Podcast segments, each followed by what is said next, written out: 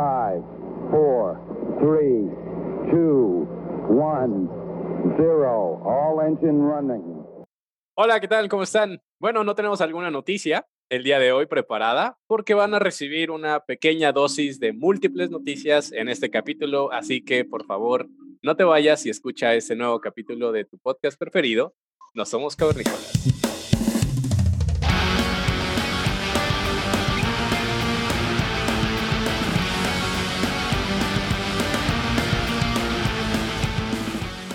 Buenos días, buenas tardes, buenas noches. Yo, creo que ya está, estamos haciendo firma de nosotros. Eh, lo vamos a patentar. Hoy, bueno, ya se acuerdan que en diciembre hicimos un episodio de eh, predicciones cavernícolas para el año 2022 en tecnología. Igual, si no lo han visto, no prometo que se lo vaya a dejar así, así como todos los videos. que le dejamos aquí el link. Pero eh, sí se lo podemos poner en, el, en, la descripción del episodio para que vayan a ir a revisar cuáles fueron las predicciones de nosotros.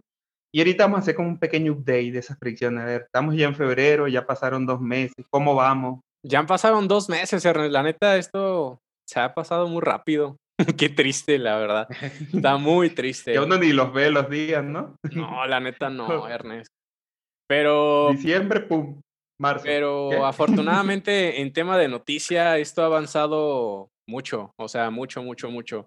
Y creo que el mes de enero siempre nos recibe con CES, ¿no? Este evento mundial de electrónica en donde demasiados fabricantes participan. Eh, Samsung, Huawei, eh, Google, un buen de startups, ¿no? Y siempre salen como los cosas muy interesantes, ¿no? Productos, ajá, como los nuevos productos, como lo trending. Y creo que eso también empieza a abrir mucho eh, camino para saber pues qué es, qué es lo que, se va a hacer en este año, ¿no? O hacia dónde se van moviendo esas corrientes. Y pues sí, creo que eh, uno de los temas que siempre hemos hablado era el de NFTs, ¿no? Era con el que habíamos hablado mucho la, el año pasado. Y bueno, decíamos... Y de hecho se mantiene mucho, se mantiene mucho en boca, ¿no? De la gente porque el, mm, están los que aman el NFT porque dice, pues yo, yo soy un amante del concepto, por ejemplo, dice que te quitarías muchos procesos burocráticos al tener una forma de rastrear cualquier documento. Pero pues también está el otro lado y que muchas veces te pones a pensarlo y tienes razón, como de que vendan, no sé, un dibujo, una imagen en millones de dólares y es como, ¿pensás en esto en algún momento va a reventar y se va a volver este, un scam o algo así, ¿no? Sí, la verdad es que es, es muy complicado el tema de NFTs. Apenas platicaba con, con un amigo que él sí está muy metido en eso. Y le decía, es que para mí todavía no me termina de convencer al 100. No, no la tecnología como tal, ¿no? O sea, la tecnología está muy bien, la apoyo, me gusta, pero desgraciadamente el tema de NFTs se ha, se ha, se ha vuelto como algo, sí, como algo muy piramidal, ¿sabes? Es como de, yo pongo algo e invito dos amigos y ese dos amigos le suben de valor a ese algo y así eventualmente creces a precios ridículos. O sea, sí. Ah, no sé, o sea, literal le das un valor excesivo a cosas que posiblemente no tienen un valor real como tal, eh, simplemente porque, pues, no sé si viste la noticia de este chavo de Singapur, creo que era de Singapur, el que se tomó fotos diarias por, creo que, cinco años, algo así. Y que o sea, él, vendió su Instagram, pues. Literal, el chavo es un chavo que estudia ciencias de la computación, si no mal recuerdo, de Singapur, si no mal recuerdo. Y básicamente lo que hizo fue tomarse fotos durante cinco años. Y esas fotos las volvió un GIF. Y eso lo convirtió en, en un NFT. Y ese NFT llegó a valer muchos miles de dólares. O sea, el chavo se hizo ah. rico de la noche a la mañana con, con sus puras fotos, literal. Entonces, ese tipo no, no, de cositas, ah, no sé, como que, como que pierde, pierde credibilidad ese tema. Como que estamos pasando todo lo que criticamos del mundo, podemos decir, físico. Claro. Ese tema de que también veías las obras de arte y decías como que, Ah, es un plátano pegado a la pared. Una botella de, coca, una botella de coca vacía, ¿no? Y ya representa no sé, el vacío en la sociedad o el vacío de azúcar en tu vida. No sé, cualquiera ya le da valores que nadie sabe ni De hecho, en, desde el que hicimos el episodio de NFT hasta acá, creo recordar hay una noticia también de que ya salió como un The Pirate Bay para NFT. Sí. ¿Te acuerdas esta gloriosa página que nos ayudaba mucho con los, con los torrents? Sí. Ya salió una para NFT. Entonces ya es como, pues, está bien, ¿lo quieres tener la imagen? Pues te la podemos bajar. Sí, sí, de hecho, y todos, ¿no? Todos, todos los que a lo mejor no están tan metidos en el tema, es como de, eh, pues yo ya le hice captura de pantalla, ya, o sea, ya tengo tu NFT o cosas así, ¿no? Entonces, justamente hablábamos de este tema de NFT porque, bueno, salió una noticia hace unos días, creo, en donde un hacker pudo eh, lograr robar NFTs de OpenSea, que es esta página eh, pues que se jactaba de ser súper segura y que tenía como toda la, toda la seguridad posible. Y bueno, este hacker roba 1,7 millones de dólares en, en, NFTs. Al parecer, pues obviamente, repetimos, no es que roben directamente el NFT en esto eh, blockchain, ¿no? En esta página directa, Ni, ni que hackeen directamente la, la cadena, digamos, porque para recordar, NFT, NFT está arriba sobre la red de Ethereum. Entonces no es como que hackearon la red de Ethereum y se sacaron de ahí el, el NFT. Sí, acuérdense que el tema de NFTs pues está vinculado a lo de blockchains, que era lo que decíamos, ¿no? Una cadena de bloques ligada a otra y hay registro de, qué, de qué pertenece a quién, ¿no? Aquí lo que pasó fue una técnica que se llama phishing, que también ya lo hemos hablado en otro capítulo, en el segundo, de hecho, y como segundo, en el, en el segundo es seguro, es un capítulo dedicado para eso. Y pues básicamente eh, esta técnica es hacerte pasar o suplantar la identidad de la compañía, haciéndole crear al usuario alguna acción que tengas que hacer. Y básicamente esto fue lo que hizo el hacker. Engañó a 32 eh, personas en donde eh, mandaba una solicitud jactándose que era de esta compañía en donde eh, firmaran una transferencia de sus NFTs al atacante. Entonces, básicamente, pues fue como, ah, sí, te transfiero, ¿no? Y pues ya, ¿no? O sea, básicamente así fue como robó todo. Como la película esta de Dickie Jane, ¿no? De la de, la de que ellos van a robar al tipo, al, al, dueño de la empresa donde trabajaba este, protagonista y al final les hacen firmar un cheque y, con eso le roban el dinero. O sea, prácticamente pues eso, se le hicieron al dueño firmar un cheque para transferir todos sus fondos, básicamente. Y bueno, también la, la, empresa está diciendo de que, hey, no, pues, o sea, nosotros no fuimos eh, la el punto de origen ni nada de eso. Eh, según ya también salió el CEO a compartir como los detalles técnicos de cómo fue este robo, pero, pues bueno, el robo ya está hecho. Eh, al parecer se sigue todavía como haciendo la migración de todos estos NFTs, todavía no ha terminado, pero pues bueno, no, o sea, volvemos a lo mismo. la inició.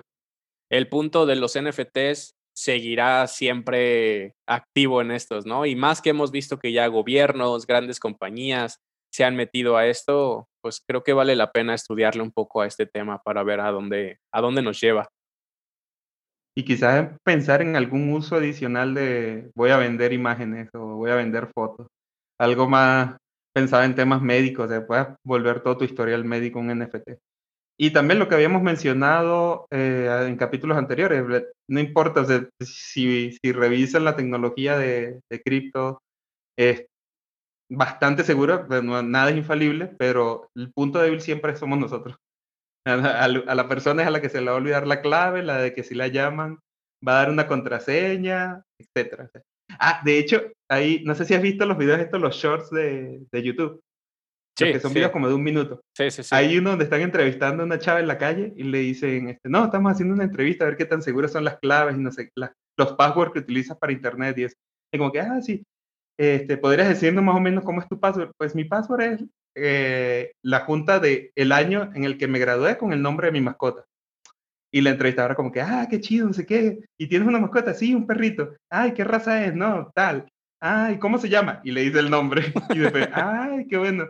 ¿Y dónde estudiaste? No, en la universidad de no sé qué. Ah, ok, ¿qué carrera? Eh, licenciatura en X. ¿y cuándo te graduaste? Ah, el 24 de noviembre de 2004. la seguridad de todo. Le acabas de dar tu contraseña a la entrevistadora. Sí, literal, la, la, capa más vulnerable siempre es el usuario, ¿no? Siempre es el usuario. Literal, hay otro video que no está relacionado a esto de la password, pero hay una entrevistadora con una señora y que le empieza a preguntar de dónde es, que de Mallorca y de España y no sé qué tanto, y que de repente es como de, mira, vienen dos chavos pasando, preguntémosle, oigan, ¿ustedes dónde son? No, yo también soy, yo soy de Mallorca. Ah, y se empiezan a emocionar, ¿no? O sea, literal, lo único que hacen es, con sus respuestas, replicar todo con estas dos personas actores y ya, la señora. Que no se conocen. Sí, la señora cree que eran primos de no sé qué tía que se inventó y literal es como, sí, vamos a comer y así. O sea, ya creó toda la seguridad posible con dos, tres datos. O sea, literal, siempre tengan cuidado y, verifiquen quién les está preguntando la información. De hecho, bueno, ya el, libro que leíste, ¿no? De, bueno, que estás leyendo de Kevin, él lo dice que lo, el punto más fácil para, para confundir a alguien y que tenga su data personal es hacerle creer que eres cercano en algo, ya sea engañándolo de que vivieron en la misma ciudad, en el mismo vecindario, se graduaron en la misma escuela, y ya eso la gente empieza como a establecer ese punto de confianza, como, ah, pues si él estudió en la misma universidad que yo, no puede ser una mala persona, y por eso hace como esa conexión, y ya empieza a bajar como sus defensas. Sí, no, el tema, el tema siempre de seguridad es la primera, el primer, el primer eh, eslabón que rompen los usuarios. Ahí es donde pueden obtener todo. Y bueno, ese es el tema de NFTs. Otro de los temas que mencionábamos era el tema de IoT, inteligencia artificial. No sé, eh, este tema todavía creo que va a seguir eh, en boca de muchos, va a seguir desarrollando muchísimas eh, nuevas aplicaciones. Una de ellas que te compartía Ernest era una cámara, o bueno, lo podría decir así, comandos de voz sin voz. Es decir, ¿no? Así, eh, como usted lo escucha. es decir, no nos equivocamos, no estamos comando de voz la mayoría parte del tiempo. ¿Cómo es posible eso? pues bueno, básicamente es eh, un collar y este collar tiene una cámara, ¿no? Y básicamente esa cámara apunta hacia tu eh, mandíbula, ¿no? Y tus labios, ¿no? Hacia tu barbilla, exacto. Y pues básicamente a través de esta cámara se procesa el video con inteligencia artificial y el movimiento de tu mandíbula, de tus labios, etcétera, por cada una de las palabras que tú vas diciendo, pues puede hacer o detectar qué es lo que estás diciendo y eventualmente mandar ese comando a, pues, no sé, a tu computadora, a tu televisión, a lo que tú quieras, ¿no? Y bueno, básicamente el caso de uso es por si estás en un ambiente con demasiado ruido, eh, pero no puedes utilizar tus manos, o si estás en un ambiente que tienes que guardar silencio, ¿no? Como, como si te están secuestrando. Literal. y estás en la cajuela de un carro. Posiblemente, sí, literal puede ser, ¿no? O sea, al fin y al cabo, lo único que tienes es tu boca, ¿no? Y el escenario es o mucho ruido o no puedes hacer ruido, ¿no? Y bueno, es otra alternativa que se puede eh, utilizar para, para las personas o posiblemente personas que hayan perdido el habla, ¿no? El habla. Pero al fin y al cabo puedan pronunciar estas palabras, pues pueden acceder a los comandos de voz sin voz, ¿no? Entonces, eso es el tema de IoT, inteligencia artificial. No sé, Ernest, ¿tienes alguna otra por ahí? Sí, de hecho estaba leyendo justo temprano que T-Mobile y voy a poner una telefónica alemana porque no voy a pronunciar el nombre. o sea, no, no, sé no, soy alemán, no sé alemán, pero hicieron eh, una sociedad y están lanzando una red mundial de 5G para tema de IoT, o sea, es específico para IoT. Por ahí vas a poder mandar data, la red de data y la red de administración. Y de hecho le pusieron un nombre de T-IoT, o sea, como de T-Mobile y, y lo chido es que ahora, si tú, ves, tú eres una persona normal que tiene tus dispositivos, tu Alexa en la casa, etcétera, vas a decir como que, ajá, ¿y eso a mí qué?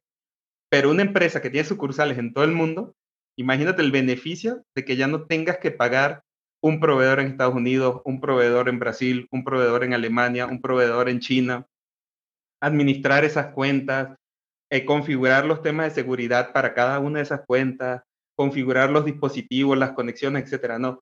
Ahora tú tienes un panel central que lo va a manejar T-Mobile y ya de ahí tú vas a decidir cómo se va a administrar tu red mundial. Entonces, todos los beneficios que te va a traer eso a nivel empresarial y para los que somos administradores de sistemas mucho, mucho, mucho, muy bueno. no tener que estar metiéndose como en cinco plataformas para administrar tus dispositivos, sino que con una sola ya ves todo. Sí, y también ofrecen dos planes.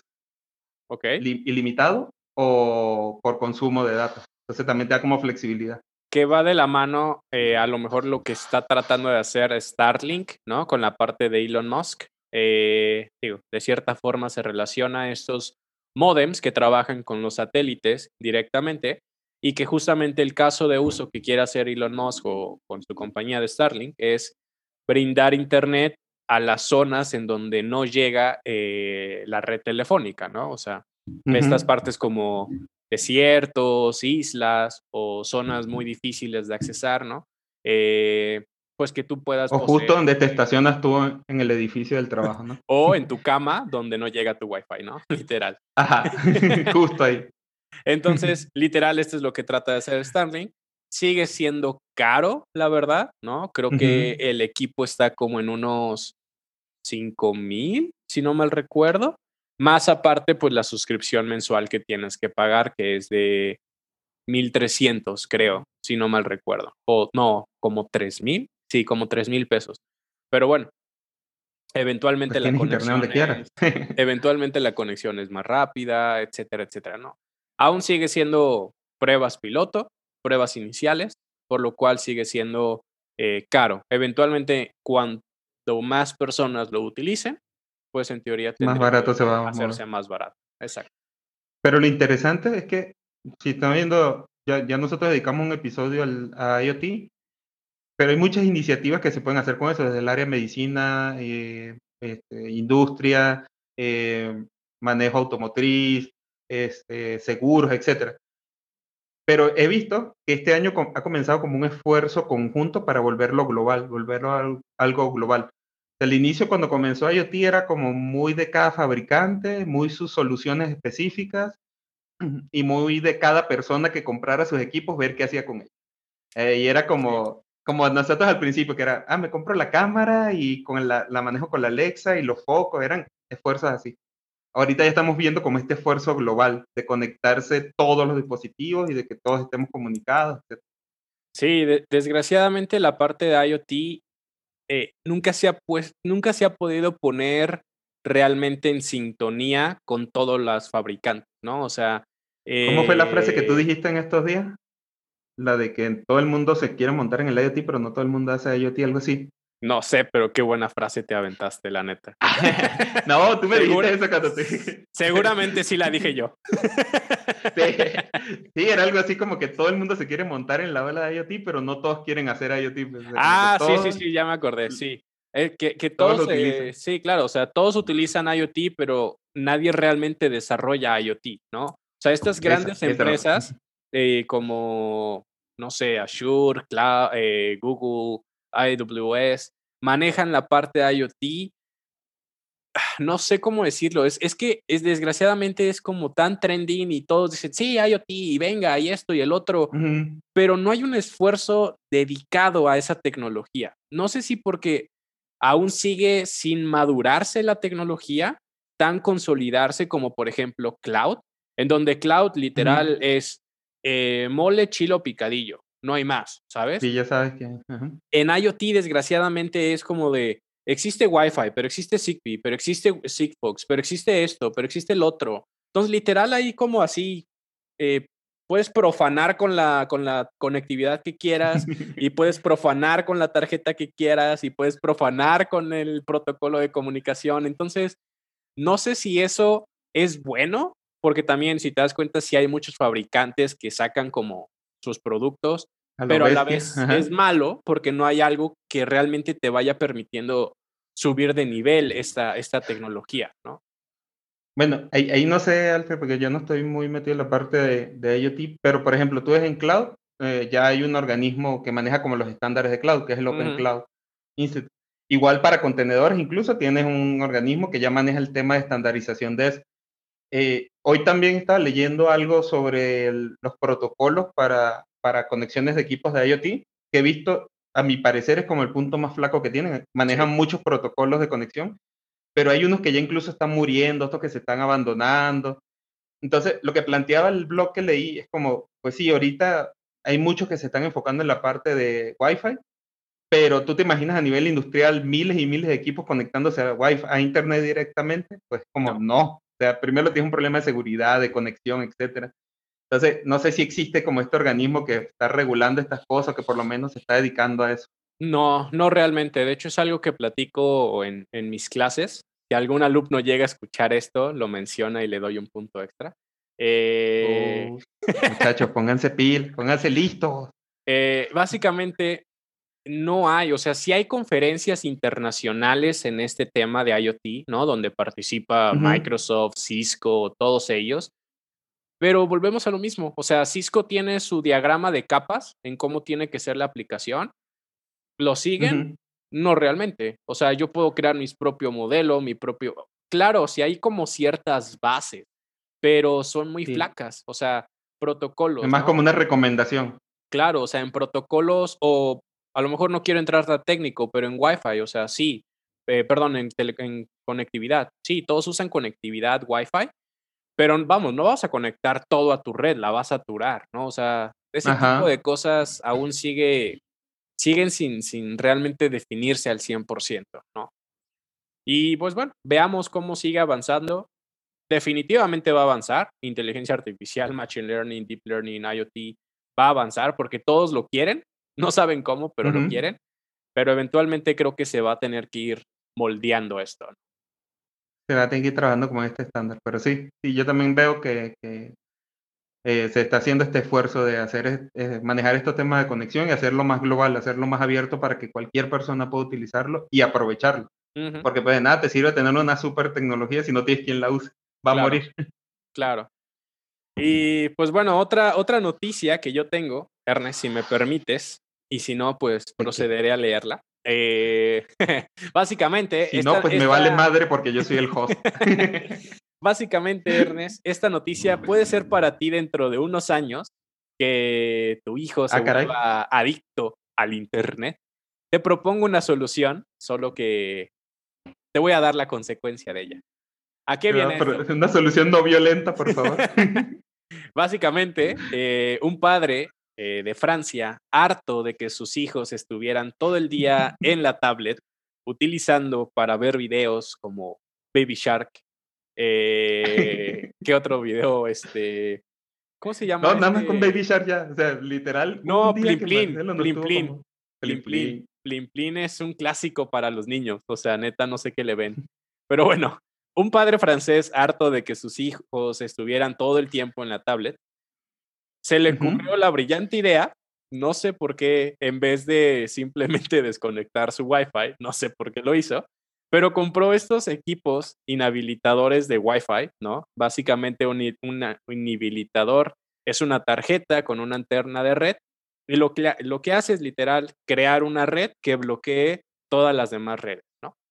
Eventualmente esto lo que hace es que pues, las personas no puedan acceder no puedan conectarse. a Internet. Claro porque hay una eh, red. Choca en la señal. Exacto, que choca antes de que tú puedas llegar a tu modem o al punto a donde tú te estabas conectando.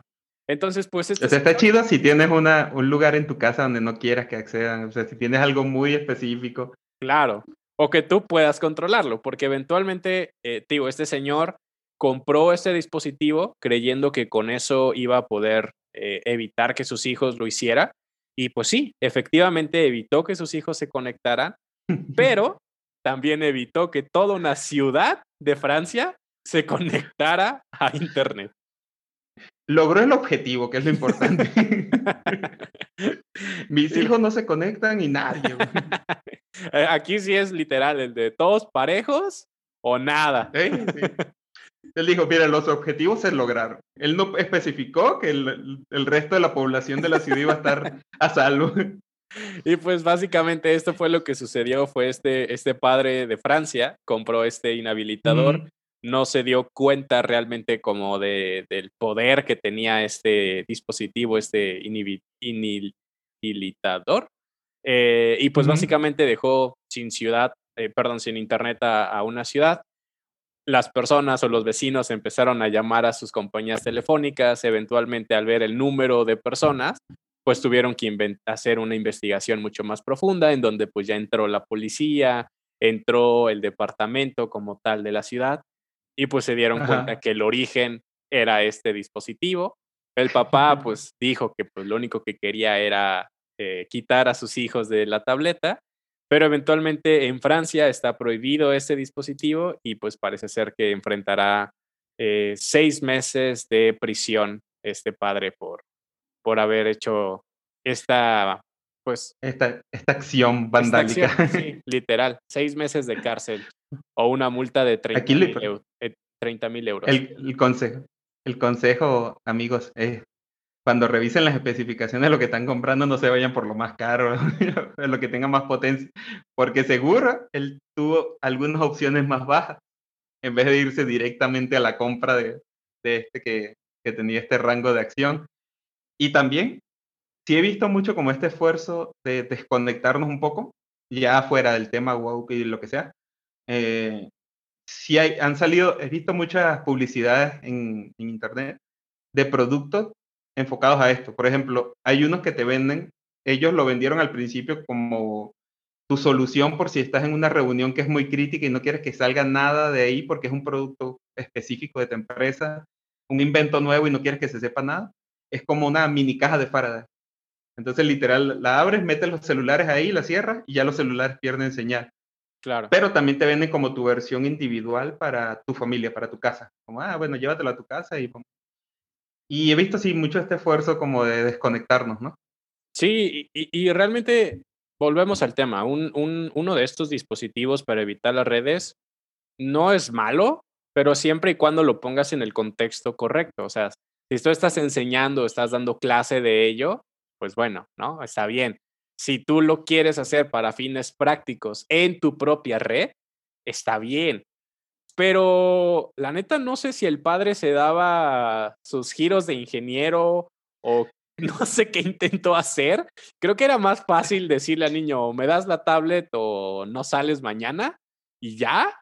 O desconectar el modem y ya. Pero la neta, no sé por qué. Te lo llevas. No sé por qué se fue por la solución a gran escala y mi hijo no sale de la ciudad si no hay internet en toda la ciudad. Literal. es que, o a lo mejor él se estaba asegurando, él dijo, o sea, si yo le quito el internet ahorita, se va a casa del vecino, del mejor amigo, y entonces se pone, no, pues voy a quitar todo, toda la ciudad muerta, ya. Ese padre literal estaba muy harto de sus hijos para dejar a toda una ciudad sin internet. Ah, eh, pues, pues esos son mis temas, Ernest. ¿Qué más? ¿Qué más? Yo una, una nada más para cerrar, porque creo que ya nos estamos acercando al tiempo. Meta. Meta, ya es que estuvimos hablando mucho, hemos dedicado varios capítulos. Que ya salió Zuckerberg, no... Ya salió Zuckerberg, que ya no se llaman Facebookeros y ya ahora ya se tienen que decir meta Metaleros. Metaleros. que ya se tienen que decir eh, metacompañero o una cosa así, ya se tienen que referir entre ellos. No sé si viste la noticia. No, pero yo sí espero que Zuckerberg esté muy, muy calmado porque pues, las acciones de Meta van para abajo. Para abajo, para abajo. Bueno, y aparte de todo lo que, no, no solo el, el problema de Meta es que es una muy buena tecnología. es que no, superó, no superó el metalero. dale, dale. El problema para los metaleros es que es muy buena tecnología, muy buen concepto pero no hay como un horizonte claro de cuándo va a ser negocio, cuándo va a ser redituable.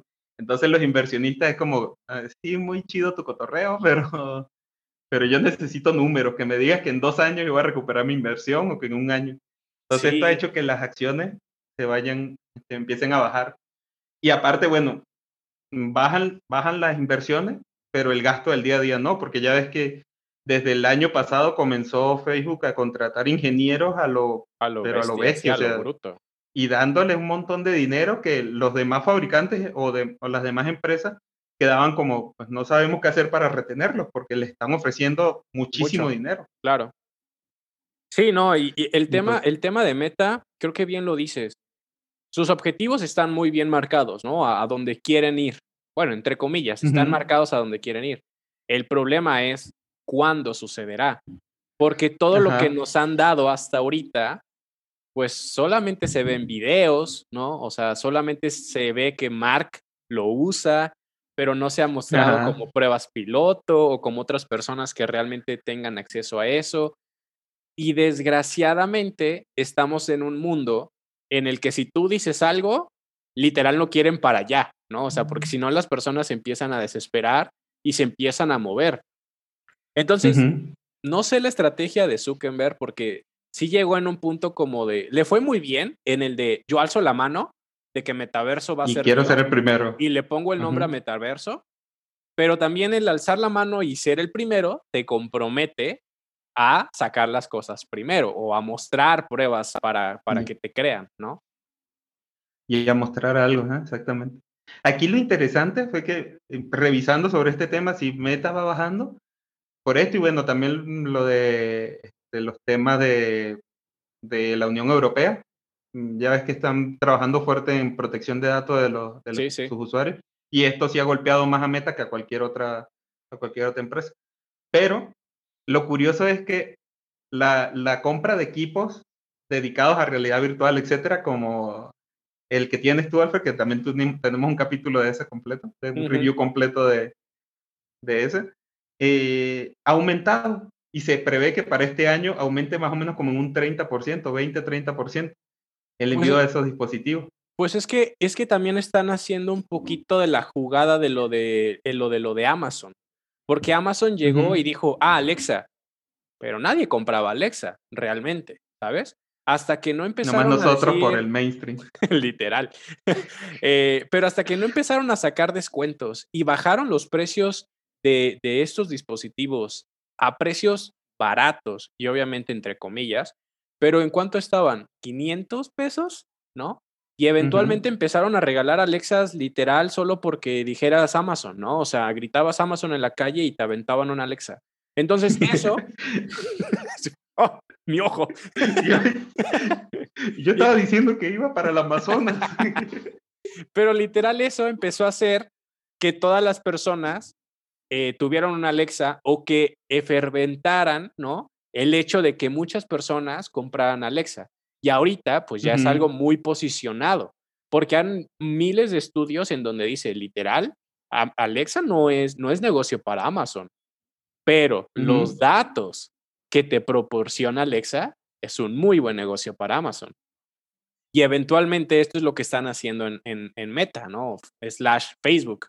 Eh, están haciendo precios baratos para los Oculus, porque si te das cuenta, Oculus es el dispositivo más barato de todos los que existen en el mercado. Entonces, lo que quieren Sí. hacer son precios baratos para que personas compren esto y eventualmente puedan ya tener una comunidad, porque si no, pues nadie va, a Nadie lo va a usar. Claro. Mm. Sí, sí. No, y me parece, de hecho, muy buena, muy buena estrategia, porque lo que decíamos antes, pues no puedes vivir de las promesas. De ti es la tecnología, ya planteaste los videos, los demos, todo bonito, pero nadie sabe cuándo. Entonces, ¿qué hago? Te voy vendiendo. No podemos vivir de las ¿Para promesas. cuándo? ¿Para cuándo el anillo? Pero, eh, exacto, entonces, pues para el, el tema y los metaleros ya van dos. este, eh, lo que iba. Ah, ok. Ajá, entonces ya vas creando como la necesidad del, la gente va comprando el, el quest y ya va viendo como, ah, puedo hacer tal cosa, con esto puedo hacer esto, esto, esto, esto. Y le vas presentando poquito a poco cada más, más posibilidades. Y que bueno, ahora te la te dejo, te suelto una aplicación que puedas hacer tal cosa. Ahora te suelto una aplicación que puedas hacer esto otro. Entonces vas creando más bien la necesidad en las personas. Vuelvo al caso de Alex, algo muy simple como desde el principio que pudiese encender los focos. O sea, parece una estupidez. Hay camas que tienen el interruptor al lado, pero nosotros apagamos la Alexa voz. Sí, sí, o sea, realmente apenas lo planteaba en, en- en mi clase, ¿no? O sea, desgraciadamente no existe una limitante hoy en día o no existe un problema hoy en día, pero estas, estas empresas te están creando un problema, ¿no? Sobre algo que no existe. Entonces, literal, tú te puedes parar a apagar la tele o lo que tú quieras, pero te están facilitando en decir, ah, pues solo habla y se apaga, ¿no? Y eventualmente, pues te van haciendo más flojo en ciertas cosas. Y lo he vivido. O sea, cuando yo estoy aquí en mi casa, me acuesto y apago la luz. Cuando voy a la casa de mis papás es como de, ah, valió madres, me tengo que parar y ap- y apagar el switch. a, a mí, algo que me ha dejado así muy sorprendido es, nosotros aquí en la casa tenemos un, un Amazon Stick ok, para, el, para la televisión. Y ya ves que es un control remoto, o sea, te trae un control remoto. literal.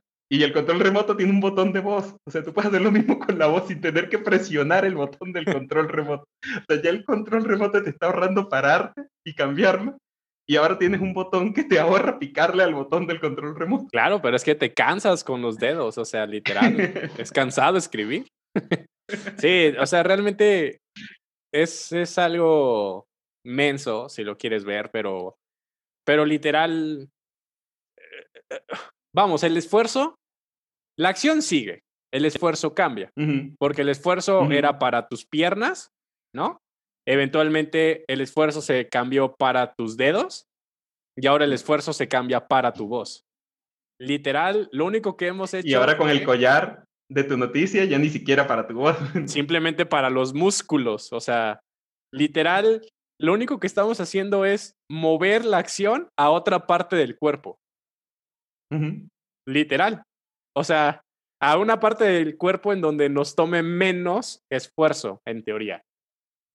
Hasta que ya la pensemos y ¡pum! se cambia. Ojalá apagan si fuera el gym, la neta. O sea, que muevan el esfuerzo a mi boca y cuanto más coma, más mamey me ponga, güey. Ah, Con sí, eso estoy. O más kilúo para Qué los, fácil, ¿no? para el Para público venezolano que nos escucha. Más kilúo o papeado. Papeado. No, papeado creo que. Ah, sí, vamos a dejarlo así, tío. Bueno, eh, pues ¿qué más, Ernesto? Creo que ya terminamos por este día.